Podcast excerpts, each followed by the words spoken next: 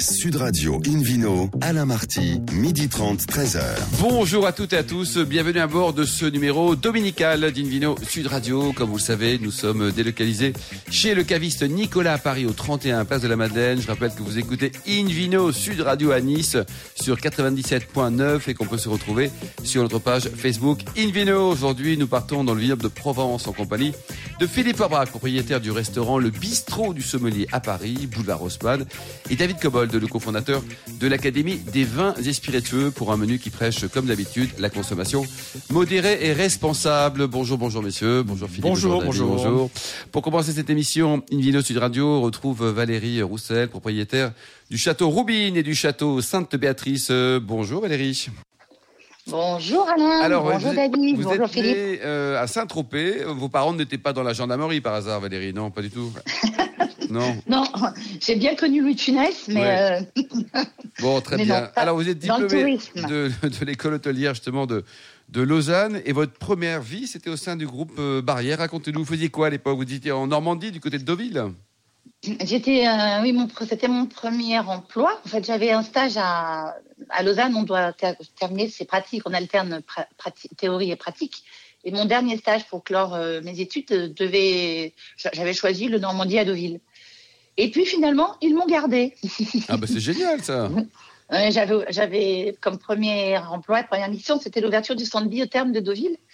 Et puis ensuite, euh, après, j'ai, un petit peu gravi euh, les échelons. Et puis, j'étais ensuite euh, assistante de direction du Royal. Bon, ça va, c'était une belle aventure euh, normande, on va dire. Alors, racontez-nous, comment a débuté votre histoire de, de vin avec le château Roubine depuis euh, 1994 C'est un, un jour de mai 94 où j'étais dans le Var chez mes parents et où mon père m'a proposé une petite balade dans la RPI Varois pour visiter un domaine viticole. Et là, euh, coup de foudre. Un coup de foudre. Euh, ouais. J'habitais Paris à l'époque. J'avais mon Adrien, euh, qui est né en 90, qui avait 4 ans. Je l'avais sous le bras.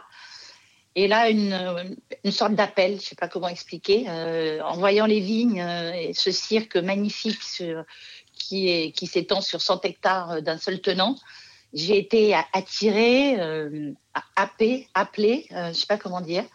Je suis rentrée à Paris, j'ai dit, papa, c'est bon, je, je redescends, j'arrive. C'est pas pour euh, parce qu'on a nous faisions visiter ce domaine qui était à vendre à, à des, des personnes, euh, des amis de mon père. Et j'ai dit non non, ça va pas être pour eux, c'est pour moi. Eh oui, mon c'est- anniversaire, voilà. Bah, c'est un joli cadeau, pour Cadeau, ouais, anniversaire, quoi. C'est... Ah, il faut- ah, non non non non. La barre était haute, hein. beaucoup. Euh, La barre était haute, oui, oui, non, j'ai dit euh, voilà. Et mon anniversaire étant le 19 juin, c'est-à-dire euh, un, un mois plus tard. Nous étions chez le notaire et voilà, l'aventure était partie.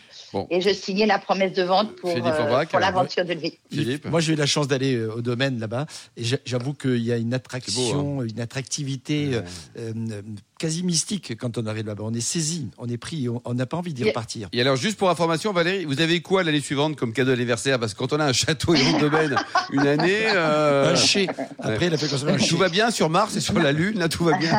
Alors, alors je précise que ce, ce, c'est- ce n'est pas mon papa qui m'a acheté le domaine. Hein. Moi, j'avais j'avais j'avais 33 ans et bien sûr qu'il m'a, il m'a, il m'a aidé de sa caution, ce qui est, ce qui est normal, Important, normal, important, enfin oui.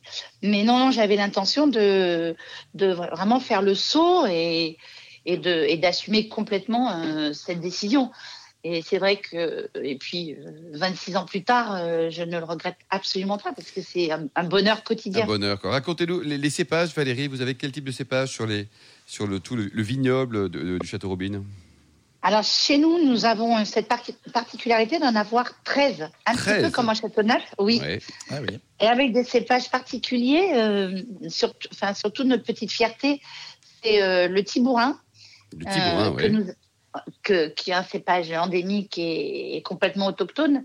Euh, voilà. Alors, nous avons des cépages comme Grenache, Cinsault, évidemment, euh, Tous- tous les euh, classiques. Carignan, voilà, euh, tous les gros classiques, mais aussi du sémillon. On a, Ah ouais. nous sommes, plant- nous sommes plantés, c'est assez rare en Provence, nous sommes plantés euh, 10%, euh, un petit peu plus de 10% de blanc, avec les Mhm. quatre cépages de l'appellation, sémillon, uniblanc, clairette et Eh oui, ça. Et vous en faites du blanc vous, uniquement ou vous mettez un peu de blanc aussi pour faire, euh, pour faire du, rosé par exemple? Ou du rosé. qu'on peut En, associer en un fait, petit peu euh, les exact, raisins. On ne peut pas mélanger les vins, mais on peut associer les raisins. Absolument, Philippe. C'est, ça fait partie de notre réglementation en Côte de Provence. donc, il est autorisé effectivement jusqu'à 20% de, de blanc à condition d'utiliser du rôle. Le rôle, c'est le cépage, c'est le nom du raisin, quoi, c'est ça. C'est le nom du raisin. Eh Alors, vous avez récemment acheté, Valérie, un deuxième domaine, le château euh, Sainte-Béatrice, c'est ça?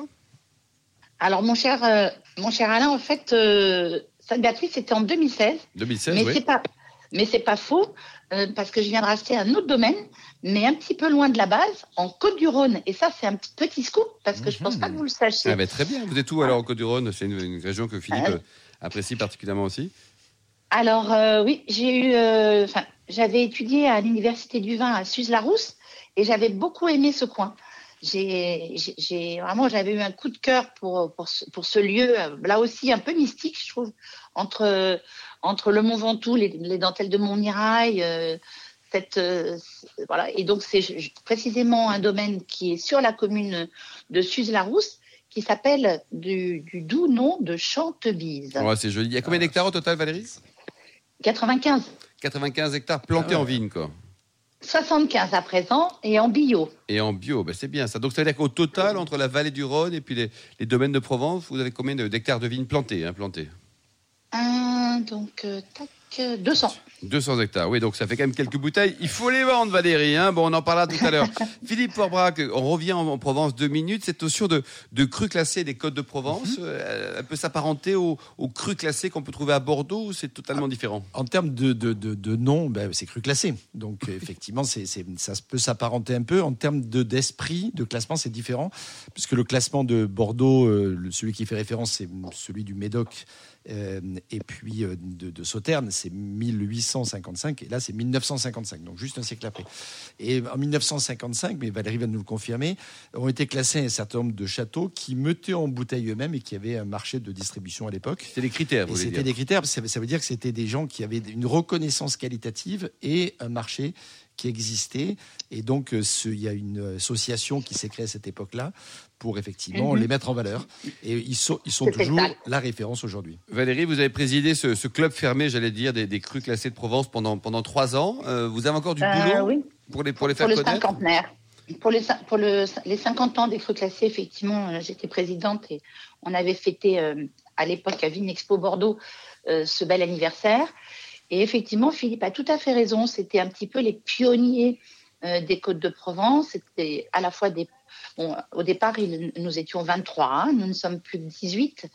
Euh, vraiment les, des, des belles, les beaux ambassadeurs de la Provence comme comme bon on va pas on va pas les on va les citer Haute Minuti euh, voilà Sainte Sainte Roseline Sainte-Roseline. Sainte Roseline aussi Saint Martin donc c'était vraiment les grandes grandes familles Des belles provençales quoi. C'est ça et qui sont toujours aujourd'hui un petit peu les locomotives Oui. euh, voilà, il y a toujours, euh, après, il y a toujours du travail en termes de, de réglementation, de cahier des charges. Donc là, c'est un, un, vrai, euh, un, vrai, un vrai travail à, à, à- Et quand, le domaine est classé, cru classé, Valérie, euh, Valérie. Roussel, il est classé pour les blancs, pour les rouges, pour les rosés, ou alors ça tient compte de la couleur, ou c'est le domaine en général qui est classé? Non, par, par le passé. Alors c'est vrai que les règles ont un tout petit peu évolué. Euh, dans le cahier des charges euh, historique, euh, il y avait une obligation d'élevage des rosés durant 18 mois en foudre. Ah oui. oui, Donc, oui. Donc, on a dû faire un petit peu évoluer les choses parce que c'est plus tout à fait la tendance.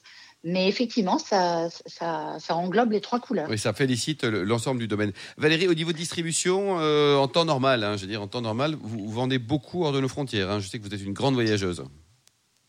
Euh, en effet, nous avons euh, 40 45 importateurs dans le monde, donc euh, sur les cinq continents.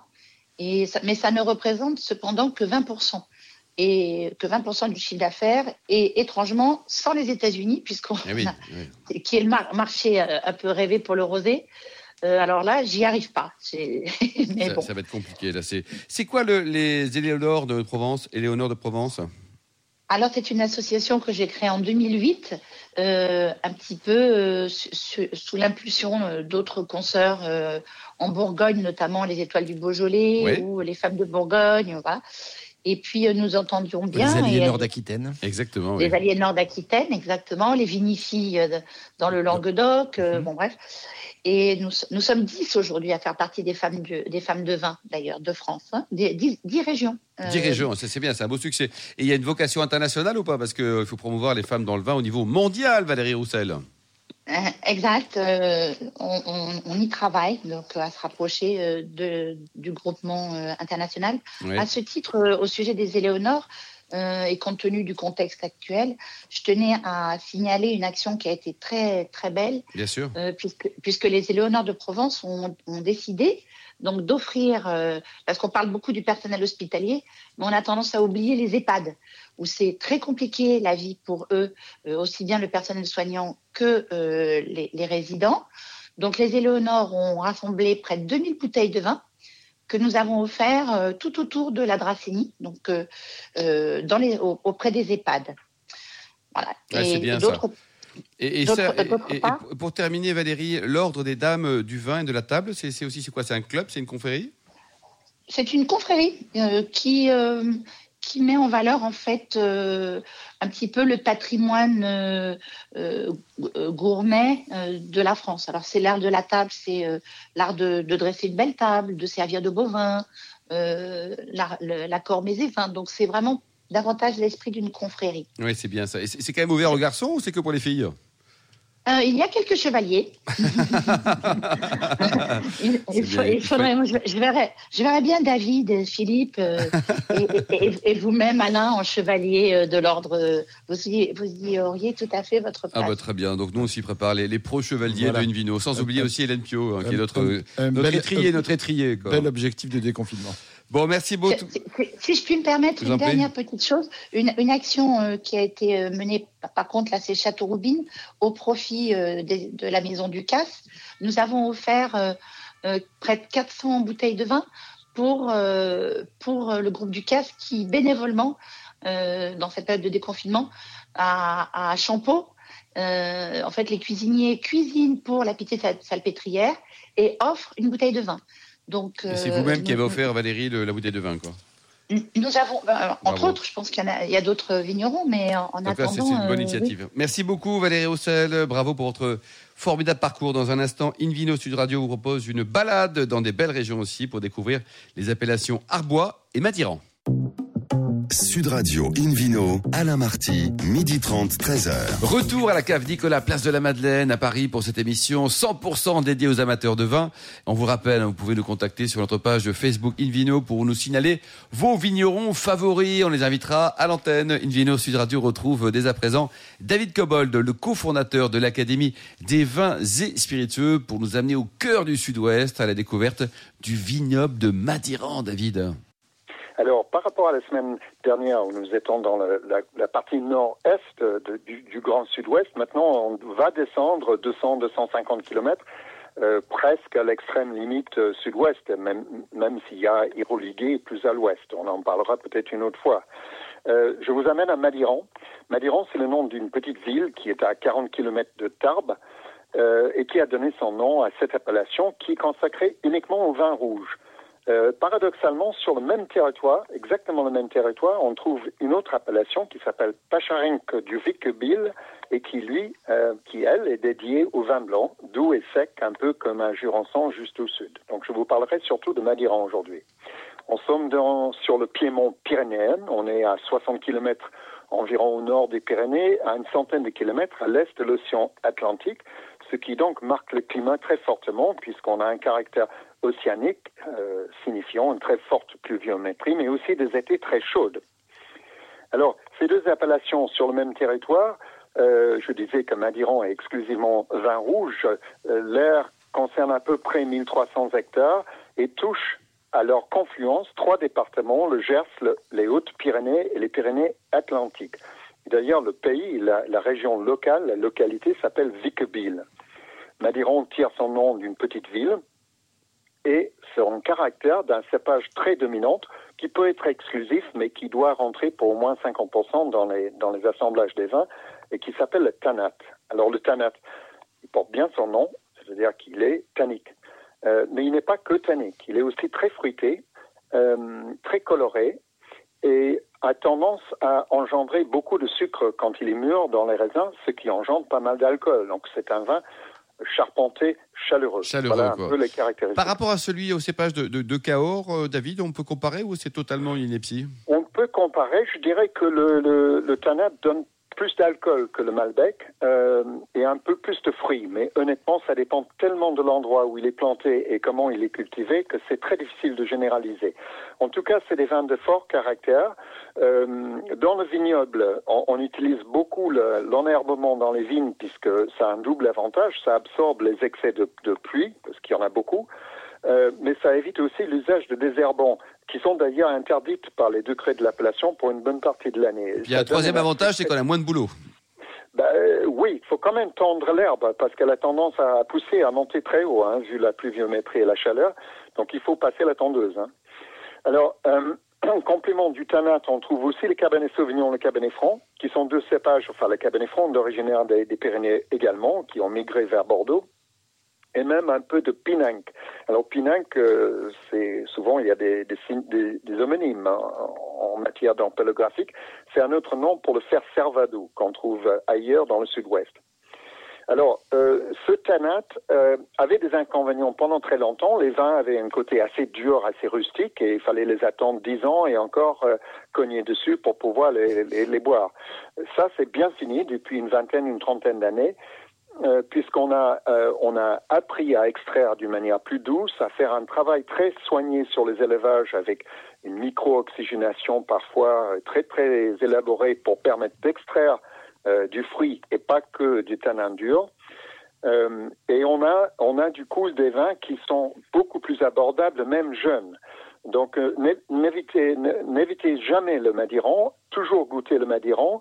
Euh, non seulement c'est une belle région physique, mais vous avez des vins qui sont somptueux parfois pour les grandes cuvées et qui sont de plus en plus abordables dans leur jeunesse. Oui. David, Alors- ça veut dire qu'on peut déguster, on peut commencer à le déguster au bout de deux ans quand même, vous le conseillez. Alors, faut pas, faut au, pas- bout, au bout d'une paire d'années Oui, pour, les, ça, pour oui. les cuvées entrée de gamme, il vaut mieux attendre 5 à 10 ans pour les cuvées plus, plus élaborées. D'accord. Euh, mais honnêtement, c'est assez variable selon le producteur. Alors, le plus connu des producteurs est très certainement Alain Brumont avec ses deux domaines Montus et Bouscassé, un château Montus, château Bouscassé. Un grand vigneron modeste. hein. Donc, il est très médiatisé et ses vins sont franchement très bons. Mais plein d'autres valent largement ces deux-là. Euh, je citerai Lafitte Teston, Aidier, la cave de Crouzet, c'est une cave coopérative qui est euh, fédérée avec la cave de Clément d'ailleurs. Euh, Baréja, Clos Baréja, Peyros, Berthoumiou, Viala, et puis deux de mes chouchous, le Clos de l'Église et particulièrement la cuvée Pur Sang, et la branche Lafont, qui fait aussi une cuvée alors un peu exceptionnelle avec des vignes pré-phylloxérines. J'ai visité cette parcelle. C'est une espèce de petit miracle devant la maison où le phylloxéra n'a jamais touché cette, cette parcelle. Ça, c'est incroyable. David, vous nous rappelez le phylloxéra, ce que c'était? Ce que Vous nous rappelez le phylloxéra, ce que c'est? Le phylloxéra, c'est une maladie, comme toutes les bonnes choses, qui nous vient des États-Unis C'est le- et, et qui a le. Trumpefera. C'est un, un acide qui bouffe le- les racines de la vigne pendant une partie de son cycle de vie. Euh, qui a tué le vignoble, qui fait qu'on doit aujourd'hui greffer toutes les vignes, sauf exception, et là, il y en a une. C'est une exception. euh, quoi. Combien ça coûte les bonnes bouteilles de. Madiran, David Selon Comment vous le prix? Oui, à peu près Oui, alors les prix des entrées de gamme, c'est entre 7 et 10 euros, puis on grimpe entre 12 et 20 pour les cuvées de, de vieilles vignes, par exemple. Et puis ces cuvées que j'ai citées, les, les certaines cuvées de Montus, les vignes Presphylloxérite, la, la branche Lafont, ce sont des exceptions qui peuvent dépasser les 50 euros. D'accord. Euh, donc vous avez vraiment globalement des vins de- d'un excellent rapport qualité-prix qui ont une capacité de garde remarquable aussi. Merci beaucoup, David Cobold. Nous retrouvons Philippe Forbrac, le président de la sommellerie française, pour une découverte d'un vignoble d'Arbois. Alors, Arbois, on est, on est quand même très loin de Madiran, j'ai l'impression, non? Oui, oui, oui, là, là aussi, on fait un peu le grand écart, euh, puisque là, à Orbois, on est dans le vignoble du, du Jura, euh, qui doit son nom à, sa tec- la- à son sol, hein, le Jurassique. Ah, le Jurassique, Eh oui. euh, il y avait un parc là-bas, non? Exactement, c'est très attractif pour ça. Et, euh, et, euh, et donc, oui, on est dans une région viticole qui est une petite région viticole aujourd'hui, puisque ça fait quelques milliers d'hectares, c'est vraiment pas, pas, pas grand du tout. Mais par contre, avec une diversité de styles de vin qui est assez étonnante, puisque quand on évoque le Jura, on pense au, vin blanc, on pense au, fameux vin jaune peut-être aussi, tout à fait particulier. Celui Poulet au mori aussi. Voilà, hein, pour les la, gastronomie locale, aux grandes tables d'Arbois. Et je salue d'ailleurs mon, confrère Philippe Troussard, président de sommelier euh, du Jura, qui a un restaurant qui s'appelle les Caudalie Arbois, qui est vraiment une très belle table. Et puis c'était, il y avait la famille Jeunet aussi dans le même coin, qui, qui était euh, doublement On y mange bien, on y s'y tient bien. Il y a des beaux produits. Vous avez raison de situer la, la citer la, poularde de Bresse ah, oui. Ça c'est bon ça. Mais également les fromages de, Franche-Comté, dont ah, le comté en tête, euh, mais pas que. Et donc c'est une région de, gourmandise. Euh, dans ce Jura qui est situé donc euh, pour, pour, pour, pour, localiser un petit peu les choses à la frontière avec la Suisse et le Revermont suisse, au nord de, de, la Savoie, si on veut, au sud de l'Alsace et à, l'est de la Bourgogne, qui d'ailleurs, Bourgogne-Jura, ça fonctionne bien ensemble. Ça commence à se marier. Hein. Et ça se marie, on va y revenir sur Arbois en particulier. donc l'appellation Arbois est, est, intéressante à plusieurs points, à plusieurs stades. D'abord, ça veut dire euh, art, boss, effectivement, qui veut dire la terre fertile. Alors, est-ce que boss veut dire que, que les boss ont une certaine fertilité? C'est pour eh ça qu'on les appelle les boss, je ne sais pas. Mais en tout cas, ça veut dire terre fertile et, donc on y euh, produit. Excusez-moi, je, je, signale qu'Arbois, c'est aussi une très très jolie ville. Hein. La ville est, c'est vrai. La, ville est belle, exactement, David. Ça vaut la peine d'aller s'y balader. Euh, à moto, par exemple, David Cobold. par, exemple. Si on veut aller tous les trois, d'ailleurs, il faut un sidecar, messieurs. il faut un sidecar. Il faut qu'on maigrisse un peu. Euh, Confinement oblige. Hein. Voilà, on sait, sait pas qui va. On sait qui, qui pilotera dans les trois n'est-ce pas, mon cher David? Euh, Oui, donc pour revenir à cette appellation, c'est une appellation historique pour plusieurs titres. D'abord parce que c'est la première appellation contrôlée à être reconnue, et la première première, puisque dans le décret d'appellation, le premier qui date du 15 mai 1936, le premier à être écrit, c'est Arbois. Eh ben ah. Ensuite, on a mis euh, Cassis, Châteauneuf-du-Pape, Tavennes, Montbazillac, Cognac, etc. Les autres malin, les ce premier décret. Voilà. je crois que c'est aussi le pays de, de M. Pasteur. Exactement. C'était la, la, deuxième, mais vous avez raison, David. C'était la deuxième raison parce que on en a beaucoup parlé ces derniers temps, bien entendu, euh, grâce ou à cause du travail de l'Institut Pasteur, notamment, euh, qu'on remercie aussi de, de, de, tout le travail qui est fait, notamment sur les vaccins. Et Pasteur avait une vigne du côté d'Arbois. La propriété s'appelle les Rosières. Alors, beaucoup pensent que ça vient des rosiers, mais pas du tout. Hein. Ça vient des roseaux. Donc c'est un endroit qui est sûrement un petit peu humide. Euh, et c'est grâce sûrement aux observations, et notamment sur les micro-organismes développés à l'occasion de l'élaboration du fameux vin jaune, que, Pasteur a fait euh, pas mal de, travail, de tests et d'observations aussi euh, sur, sur, sur, sur toute la flore microbienne qu'il a pu mettre en, en, en, éveil ou en valeur euh, dans, dans, dans, ses recherches. Donc on doit beaucoup à ce vignoble d'Arbois. Alors on y produit à la fois, je vous ai compris, du vin jaune. Ce vin qu'on laisse dans un fût pendant 6 ans et 3 mois à minimum. On laisse se développer une fleur microbienne à la surface qui filtre finalement l'air en, laissant diminuer aussi la quantité de, de, vin et ça donne un goût particulier qu'on appelle le goût jaune. C'est compliqué de, de, donner une couleur à un goût, mais c'est vrai que ce goût de, de noix, d'amande, d'agrumes, de, euh, une oxydation, certes, mais ménagée avec le temps, donne un caractère incroyable à, ce vin, qui est vendu dans une bouteille qu'on appelle le clavecin, le clavelin, pardon. C'est presque aussi sonnant que le, que le clavecin, mais c'est le clavelin, 62 centilitres. Ça peut jouer à Philippe le clavecin, c'est bien. On, va le chanter. Est-ce que ça peut durer longtemps? Oui, c'est ah. c'est presque, éternel. Enfin, je ne sais pas où est l'éternité, mais on peut trouver encore aujourd'hui des vins du XVIIIe siècle, euh, encore, encore disponibles et qui peuvent encore se boire. C'est c'est remarquable. Alors, on y fait aussi du vin de paille, qui est un vin issu de, raisins séchés sur des clés en paille. À l'époque, aujourd'hui, on fait plutôt sécher sur des clés en fer et on fait sécher des grappes de raisin. On y produit des blancs élaborés à partir de Savagnin, qui est le grand cépage local, mais associé aussi au chardonnay et plus ou moins typé, voire des 100% chardonnay qui sont d'ailleurs relativement intéressants et sur lesquels vont zioter effectivement les bourguignons dont on a parlé tout à l'heure parce que ça leur parle bien. Mais on y produit aussi des blancs et des rosés. En cette saison, les rosés sont toujours euh, intéressants à découvrir en dehors des sentiers battus peut-être. Et notamment, il y a deux cépages, le pinot noir et le poulsard, qu'on appelle également le ploussard sur place, qui donnent des vins euh, très aromatiques. Ça, c'est pour les rouges et les rosés? Oui, exactement. Euh, même si on a tendance à utiliser plutôt euh, le, le- le pinot noir pour, pour les rouges et le poulsard, voire le trousseau également pour les Quelques rosés. vignerons, Philippe, pour terminer, Euh, qui oui. méritent le détour Parmi les vignerons, alors la, la cave de, de viticole de Pupillin, parce qu'il y a un petit village quoi, à côté de qui de Pupillin, c'est commune qui a droit à une appellation Arbois Pupillin qui est juste à côté, qui, qui est créée au, au début du XXe siècle, qui est super intéressante.